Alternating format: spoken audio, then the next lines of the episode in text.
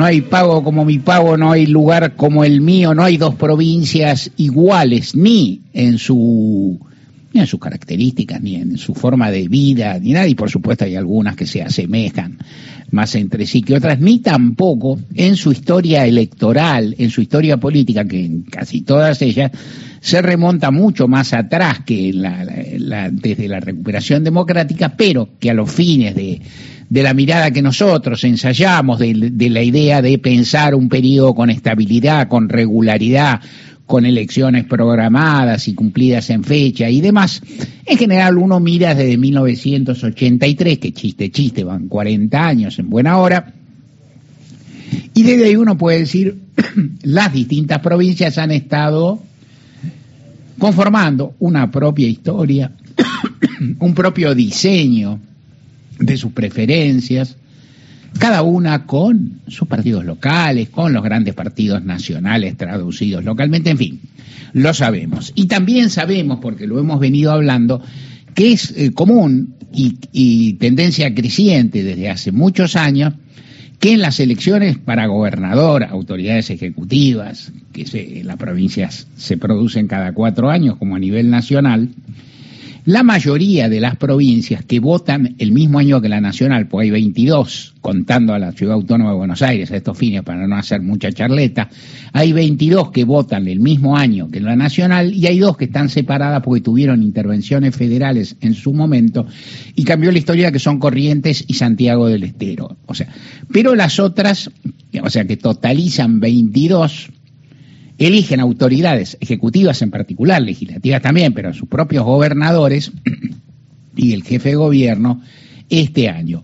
Y desde hace muchos años, mucho tiempo, por razones variadas, pero sobre todo por, a veces porque la propia legislación provincial exige que la elección local no se realice conjuntamente con la nacional y otras porque lo habilita y los gobernadores fijan fecha, que las provincias hagan lo que se llama desdoblar, o sea, fijar la elección en otro momento, eh, generalmente antes que las nacionales. Esto lo vienen haciendo hace mucho tiempo, no es especialmente novedoso lo que está ocurriendo este año, salvo que la provincia de Buenos Aires, que ahora se está hablando de esa posibilidad, termine adelantando su elección y separándola de la elección nacional, cosa que en general no ha ocurrido, no ocurre desde que rige la elección, la, perdón, la, constitución de 1994 y sería muy llamativo. Hasta ahora no ocurrió. Entonces, la el número de provincias que adelanta es más o menos el mismo de siempre, alto.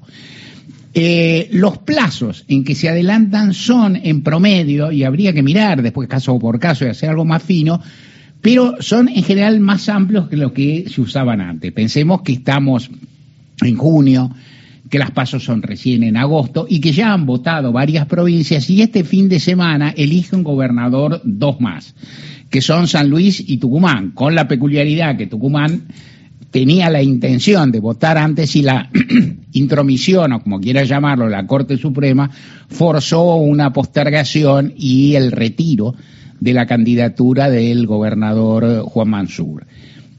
Entonces, hay varias provincias que ya han votado, pensemos también, cuyas autoridades hasta ahora ganaron casi todos los oficialismos, pero si no ganaran, tendrían que soportar un pedido de falta de legitimidad, de debilitamiento de los ejecutivos de lo que se llama patorrengo, o sea, si el gobernador, si el gobernador Río Negro hubiera perdido en abril o en mayo, si el gobernador de San Luis, Alberto Rodríguez A, perdiera el domingo, si el gobernador de Tucumán, Osvaldo Jaldo, perdiera también el domingo, tendrían una pila de meses con poco poder, con los rivales asediándolos, etcétera.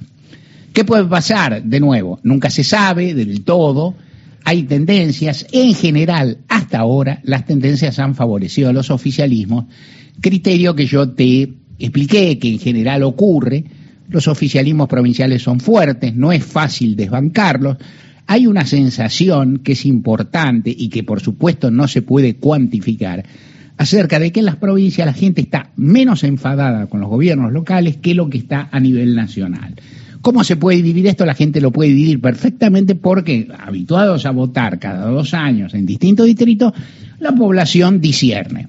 están chochos con los gobiernos provinciales. El otro día conversaba con una persona de una provincia en la que ganó un gobernador X, me decían, nadie está de acuerdo con ese gobernador, el 90% está en contra. Yo le decía a mi vez, y pero no puede ser, porque hace 15 días sacó el 47, por ponerle, no importa, el 47, el 50% de los votos. Me decía, no, pero nadie lo quiere. Entonces uno podría decir, bueno, por ahí lo quieren más que a sus adversarios, ¿no? En definitiva, una elección supone elegir entre ofertas determinadas, no en abstracto por ahí no tienen tanta rabia para cambiar, por ahí les preocupa que haya cambio. En todo caso, no tienen una vocación de mover, de patear el tablero tan alto como parece que puede haber a nivel nacional.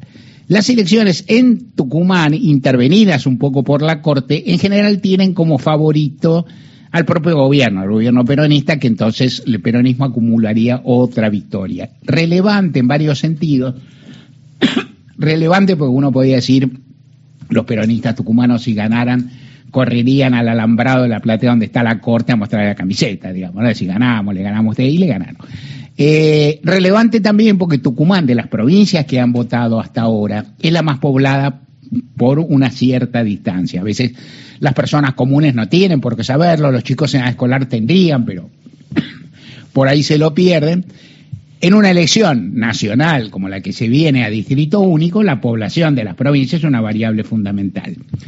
La provincia más grande de Buenos Aires, eso más o menos lo sabe todo el mundo. La segunda es Córdoba, empiezan a no saberlo. La tercera es Santa Fe raspando con Córdoba, eso lo saben los cordobeses. sobre todo la cuarta es la ciudad autónoma, la quinta es Mendoza y la sexta es Tucumán, palo y palo con Mendoza un poco abajo, pero palo y palo. Es una provincia muy poblada no puedo asegurarlo, y uno tendría que saber esto también, pero una de las mayor densidad, porque es una provincia relativamente chica en superficie, con una población grande, entonces que tiene una, una proyección de incidencia en lo nacional, siendo que, por supuesto, acá se votan autoridades tucumanas y luego se votan autoridades nacionales, y no es lo mismo. si ganara el peronismo, sería significativo para el peronismo, pero no sería tan no sacudiría tanto el tablero como si ganara su oposición. Si ganara su oposición, cosa que creo poco probable, pero no creo imposible, nada es imposible, sería serio. La provincia de San Luis tiene una serie de características, no me voy a detener mucho, pero que conocemos. Es una provincia donde prima el peronismo, pero no solo prima el peronismo, sino que priman dos figuras. Una, la que, la pionera, Adolfo Rodríguez Sal, que llegó a ser presidente de la Nación por una semana, y otro su hermano, Alberto Rodríguez Y en este caso sí nos vamos para atrás, aunque sea un cachito para contar que no son los, primeros Rodríguez Sá que gobernaron la provincia. Es una dinastía que enraiza en el pasado, y ahí me pongo a pensar y me puedo equivocar, me parece que los gobernadores que hay ahora no hay ninguno que tenga ese como decir, ese, árbol genealógico, ¿se entiende? No ningún gobernador actual fue gobernador ante tuvo algún pariente gobernador antes del 83. ¿Estoy seguro? No, nunca, creo. ¿Cuánto apuesto? Un café. Este, ¿quién me, ¿A quién le pago? Al oyente que me llama y me lo demuestra. Está todo bien, no más, porque uno se puede equivocar. Los Rodríguez A vienen saliendo airosos, ahora el gobernador es Alberto, Adolfo está de senador, y se produce una circunstancia que es curiosa, que es que están, que están peleados no es curioso, pues es bastante, que están peleados en distintos rangos. Que Alberto no puede presentarse a reelección por, por las limitaciones que hay en esas cláusulas, que tiene por lo tanto una figura eh, de su elenco, una figura cercana que no tiene ni su nombre, ni su fama, ni, ni, ni su apellido, ni su arrastre, y un, un, eh, un, dirigente que ha sabido cosechar muchos votos, que formó parte de la, del oficialismo sanluiseño en su momento, que se apellida Poggi, le hace frente, y le hace, es peronista de origen, pero le hace frente con la camiseta de Juntos. Y por abajo dicen todos, y si dicen todos uno tiene que creer, lo apoya el sector de Adolfo. O sea, Adolfo lo apoya, pero no va Adolfo de candidato. Entonces es una situación extraña que si me apurás y le vamos a dar vuelta y tenemos toda una semana para retocar esto, pero así en principio charlando, tiene algo que ver, algún parentesco, y siempre te digo, cada distrito es un planeta y, y no, no, no abuses de la analogía, tiene un poquito que ver con lo que ocurrió en el Neuquén, en la provincia de Neuquén, en la cual un de, un desprendimiento del, movimiento popular neuquino fue el que venció al movimiento popular neuquino. En ese caso, hay una dinastía que era de los APAC, pero que no había ningún candidato de ellos hace un rato, pero sobre todo había una fuerza política y perdió a manos de un candidato que venía, que era del palo, pero que ganó por afuera. Eso eso es derrota del anticipo para los intérpretes, eso es derrota del oficialismo y es victoria de Juntos, aunque tal vez el Adolfo ande atrás, porque en definitiva, si eso sucediera, el gobernador sería Poggi y no Adolfo Rodríguez. Y cuando el gobernador es Poggi, un compañero peronista, a quien conozco apenas, pero uno conoce, si un compañero peronista llega a la gobernación con su boleta, con su cartelito y que yo, no es cuestión de que aparezca uno y diga, yo soy el dueño de tus votos, correte nomás, no se corre nada y te saca, digamos, con la fuerza de seguridad. Entonces, sería una derrota de la fuerza que bien o mal, con todas esas tensiones internas entre los hermanos y esos enfrentamientos que existen hace rato, dominó la provincia. Sería llamativo. Una provincia interesante en ese aspecto, bien administrada contra todo lo que se dice, una provincia que maneja bien sus recursos de escasa población, pero que tiene una cantidad de servicios públicos. Es re famoso el tema de Internet, ¿no? Es en la provincia, que hay wifi por todos lados, que hay este, subsidios y zonas eh, favorables a la erradicación industrial, a la realización. Es una provincia que trabaja bien contra el mito, no, eh, ¿cómo decir? El mito de la provincia feudal o demás, lo cual no quiere decir que las autoridades locales funcionen exactamente como funciona Dinamarca, o como uno cree que funciona Dinamarca, pero hay algo. Entonces, en, en volviendo a la cuestión, si en San Luis ganara Poggi, habría un cambio. Un cambio, insisto, que tiene alguna, sale del mismo tronco, pero es cambio, es cambio y es, en fin. ¿Qué puede pasar? Mi impresión, por los datos que se tienen, las encuestas locales no la están pifiando tanto como las nacionales. Pero igual uno está medio sonado con las encuestas, ¿viste? Porque yo qué sé, eh, mi impresión es que la elección que pinta más reñida, más palo y palo, es la de San Luis, mi impresión. Pero tampoco me atrevería a decir mucho y hay que ver qué pasa también colegas tucumanos y gente más bien cercana al oficialismo me dicen que la intervención de la Corte y más bien favorece al, al peronismo que, que lo perjudica. O sea, nadie deja de votar al peronismo porque Mansur iba a entrar. Y alguno por ahí vive la bronca esa cosa de pertenencia o esa cosa de localismo o ese rechazo a los porteños que se meten en todas partes que se puede trabajar, todo hay que ver.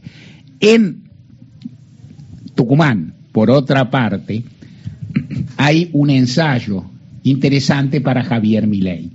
Es, para decir verdad, el territorio en que ha hecho la mejor alianza de las que ha puesto, de que ha desplegado hasta ahora alianza espantosa, digamos, para empezar, pero si es espantosa, para mi ley está bien, alianza con el partido de Eduardo Bussi, que quien, es decir, una, figura, por cierto, de la derecha tucumana, hijo del dictador y luego gobernador democrático de esa provincia, una fuerza de derecha marcada, que en general, salvo una elección que perdió por nada con el peronista Julio Miranda, que en general hace rato que viene como tercera fuerza o como segunda, muy lejos del peronismo, pero que es una fuerza provincial que tiene un despliegue en toda la provincia, que tiene locales, que tiene dirigentes, que tiene alguna intendencia, que tiene historia, que tiene una figura pública conocida también ahí como para estar en, la boleta, y entonces la primera vez que la, libertad avanza de mi ley tiene una base firme, en una elección en la cual él no es candidato, que este es todo un tema. Hasta ahora, ¿cómo le ha ido a los vicarios de mi ley? Mal.